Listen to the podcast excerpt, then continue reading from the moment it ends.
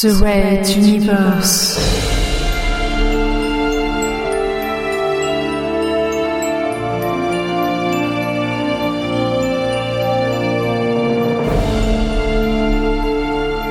La plus grande saga galactique jamais entendue en podcast.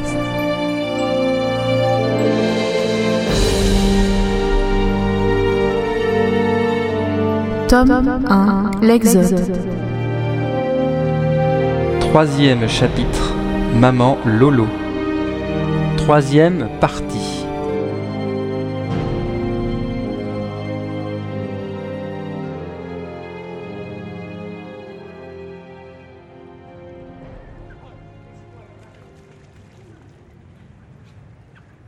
Quelques heures plus tard, Phil tournait en rond dans l'eau de la piscine olympique de la station. Tel un poisson rouge en bocal, cela faisait maintenant vingt minutes que lui et la jolie Adénor étaient entrés dans leurs vestiaires respectifs.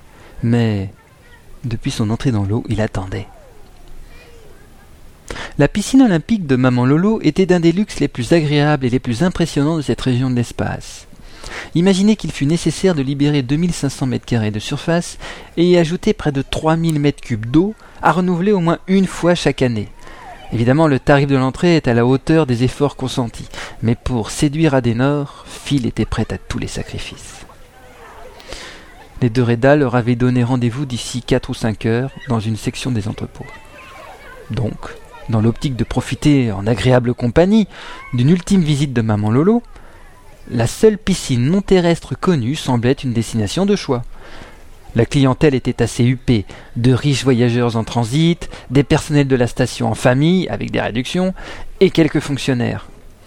Aujourd'hui, l'affluence était correcte pour un tête-à-tête dans l'eau. Nageant au milieu des autres clients, Phil s'amusa à donner des noms d'animaux aquatiques aux nageurs qu'il croisait.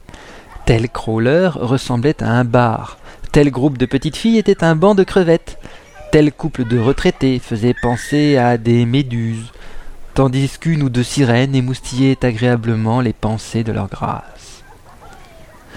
De grandes baies vitrées, sans teint, remplaçaient le mur du côté du corridor central de la station.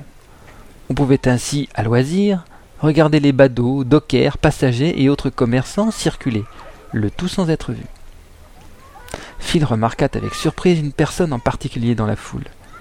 Certes, elle portait un châle et sa tenue était neutre, mais il savait qu'elle faisait partie de l'Exode, et peut-être qu'inconsciemment il était à sa recherche. Quoi qu'il en soit, et malgré l'étrange fait qu'elle n'était pas accompagnée, ni garde du corps, ni serviteur, Phil avait reconnu la princesse Azala, héritière du trône de Materwan, déambulant anonymement au milieu de la foule du corridor central de la station Maman Lolo. Personne ne semblait prêter attention à sa présence.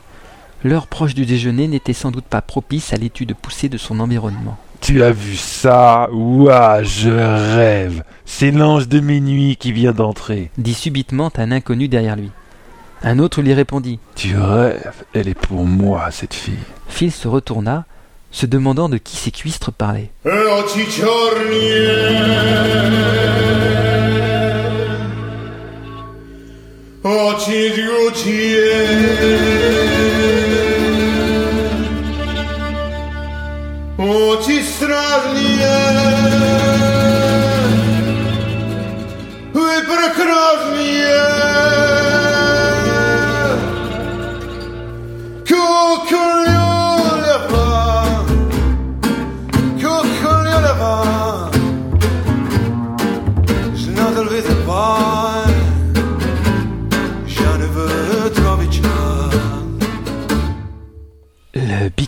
d'Adenor semblait moulé autour de son corps pour mettre en valeur la moindre de ses formes. Si Phil était inquiet d'une femme camionneuse par trop musclée, il fut immédiatement rassuré. Les muscles d'Adenor ne servaient qu'à soutenir des rondeurs parfaitement appétissantes. Son port était d'une grâce folle. Elle devait sans doute y faire particulièrement attention. Et son chignon relâché, ses cheveux blonds semblaient distiller des volutes de lumière sur son passage. Arrivée à la hauteur de son compagnon, elle s'assit délicatement au bord de la piscine, lui autorisant ainsi une vision plus détaillée de sa peau souple et hâlée. Phil prit la main qu'elle lui tendait et l'aida à se glisser dans l'eau. sous les yeux ahuris de ses deux machos de voisins.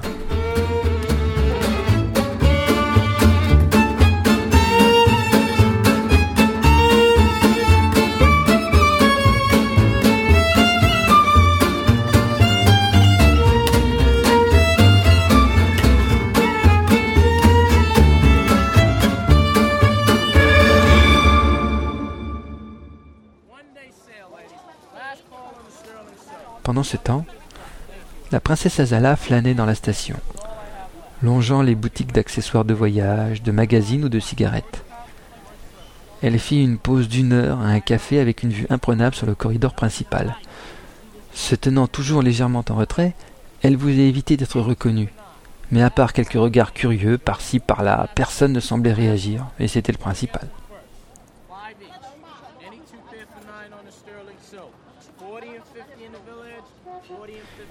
Sa petite virée solitaire était certes rafraîchissante et lui permettait une dernière visite de maman Lolo, mais ses arrêts répétés, ses tentatives de repérer ou de tromper une quelconque surveillance avaient un but plus immédiat.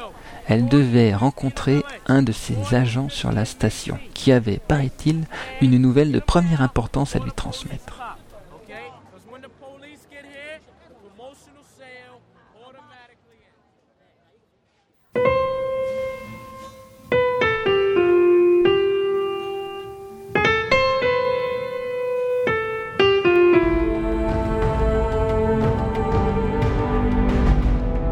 Red Universe à suivre.